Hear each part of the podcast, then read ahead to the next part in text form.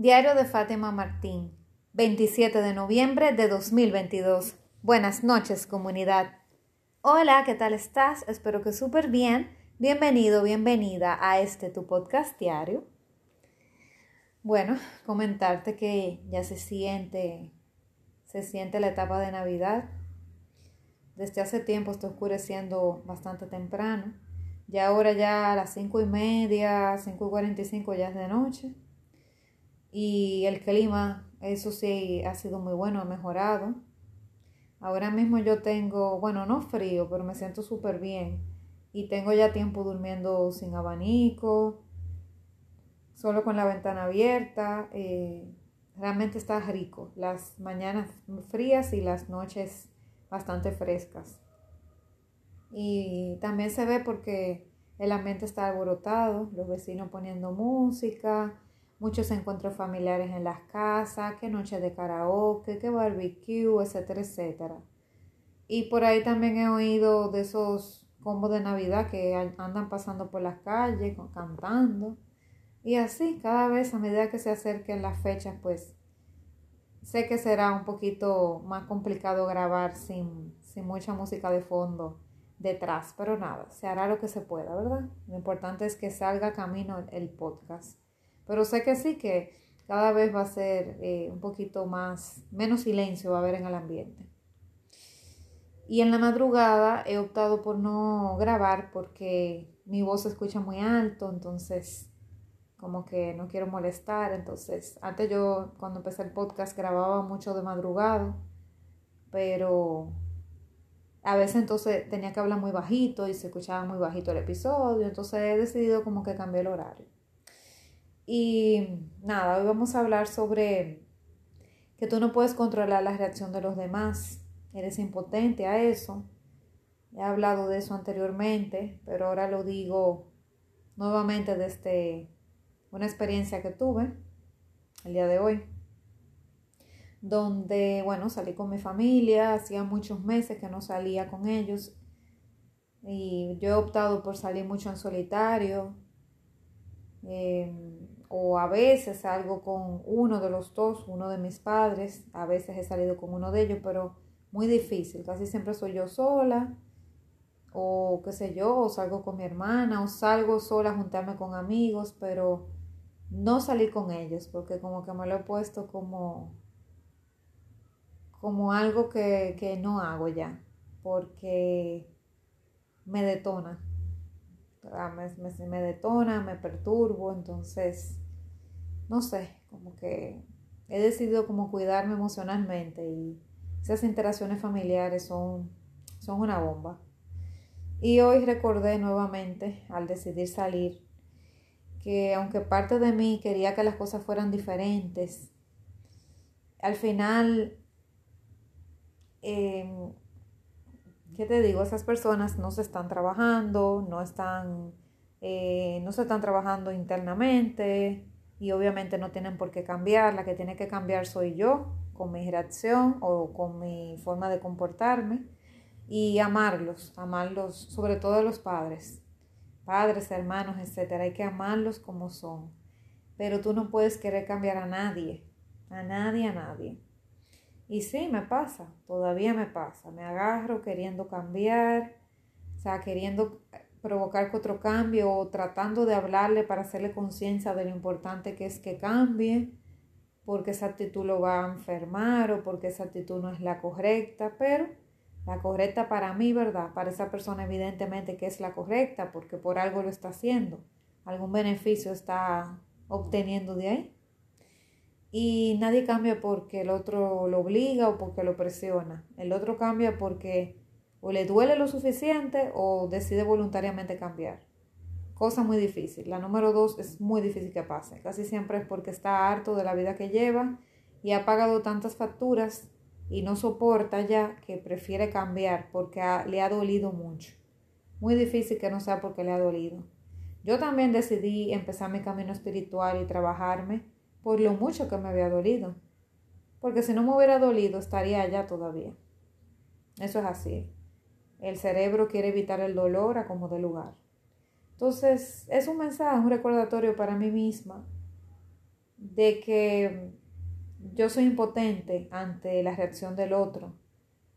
El otro puede actuar como sea ante una situación y yo no tengo ningún control sobre eso, ni puedo manipular su decisión, ni chantajearlo para que lo haga, ni amenazarlo. Simplemente, si en algún momento quiero expresar algún descontento, una opinión diferente o algún comentario constructivo, lo puedo hacer, pero más nada de ahí. Ya al final el otro decide si toma tu consejo, si lo desecha, lo que sea que vaya a hacer. Ya el otro lo decide y lo único que yo puedo hacer es controlar mis reacciones y mis actitudes ante eso que pasa. Y nada, y recordar que tengo que desarrollar, seguir desarrollando la empatía, el amor al otro, independientemente, hacer un esfuerzo, pero hacerlo. Y, y aparte de eso, recordar que son espejos míos. Las personas que interactúan contigo son tus espejos y te reflejan cosas y te, y te están dando información constantemente. Entonces también revisar, no hacerme la víctima, sino revisar también qué comportamientos de esas personas yo también hago y por qué me molestan. O sea, porque si me molestan es por algo, si no, no me molestaran. Y tratar de trabajar eso en mí para que llegue el punto que no me moleste lo que el otro haga, porque ya yo estoy tranquila conmigo. Pero eso hay que recordarlo día a día, porque nosotros tenemos interacciones humanas constantemente. Aún vivamos solos, vamos a tener o un jefe, aunque sea virtual, vamos a tener jefe, vamos a tener compañero de trabajo, vamos a tener vecinos, a veces tenemos roommates, los que, que viven con, con compañeros, vamos a tener también, qué sé yo, amigos, eh, compañeros eh, no sé, de algún, si tú practicas algún deporte o vas a un club o vas a la iglesia o vas al gimnasio, lo que sea, también vas a interactuar con personas, o sea que tú sabes que esto está interconectado. Entonces hay que desarrollar eso, la empatía, el, control propio, la inteligencia emocional y mandarle mucho amor, mucho amor a, a esas personas, mucho amor a ese proceso, mucho amor a ti mismo para que de ti salga amor y salga comprensión por los demás y, poder hacer como Jesucristo, que tenía empatía y compasión por cada uno de nosotros. Él se apiadaba de nosotros, viendo nuestras imperfecciones humanas, viendo eh, lo, lo, malos que éramos con Él, o sea, lo, al final éramos injustos, al final éramos déspotas, al final éramos bueno, muchas, muchos calificativos, pero él veía la parte de que somos parte de su creación y decidió tener empatía, ponerse en el lugar de nosotros, haciéndose carne y, y aprendiendo a compadecerse de uno. Entonces, no es que te invito a que te hagas un Jesucristo o un Mahoma o un, eh, un Buda, eh, sino que básicamente te pongas en el lugar del otro, pienses que esa persona lo hace lo mejor que puede y si no hace algo es porque no tiene la capacidad de hacerlo o de pensar diferente, quizá tiene un bloqueo mental, una limitación, prefiere seguir pagando ese precio porque obtiene algo a beneficio, pero ya eso no son tus problemas, o sea, ya, ya eso no es, no es para ti, no tienes tú por qué cargarlo, tú solamente tienes que cargar lo tuyo y tus procesos y simplemente mirar al otro con amor y con compasión y poner tus límites claros, eso sí, que cada vez que si alguien te quiere, tras, eh, eh, si te quiere transgredir tus límites, pues tú tener la capacidad de decir, no, es hasta aquí. Yo tolero tus actitudes y tu comportamiento, pero hasta aquí. Cuando toque esta puerta, pues no más. Y también puede funcionar el limitar el tiempo de interacción con ciertas personas problemáticas para ti en tu vida, tener una interacción menor con ese tipo de personas en caso de ser posible, en caso de no, convivir con la persona. Y, y sí, poner límites eh, bien, bien claros, sobre todo cuando te toca convivir con, con esas personas. Porque recuerda que tú no puedes dejar que el otro decida tu estado de ánimo, tú no puedes dejar que el otro te quite la paz, no lo debes dejar. Y, y aunque es válido enojarse, porque yo me enojé por ciertas cosas que pasaron, me enojé genuinamente como ser humano y, y realmente me, mi humor cambió, pues decidí luego simplemente soltarlo, comentarlo, comentarlo a, a personas de confianza y para no quedarme con eso. A veces sirve hacer una carta en caso que tú no puedas hablar con nadie o escribirlo en una hoja, en un diario, etcétera. Hasta lo puedes escribir en una hoja y luego quemarla o romperla. Grabarte una nota de voz para ti mismo, yo lo he hecho también. Eh, comentarlo con tu terapeuta o con tu coach cuando te toque.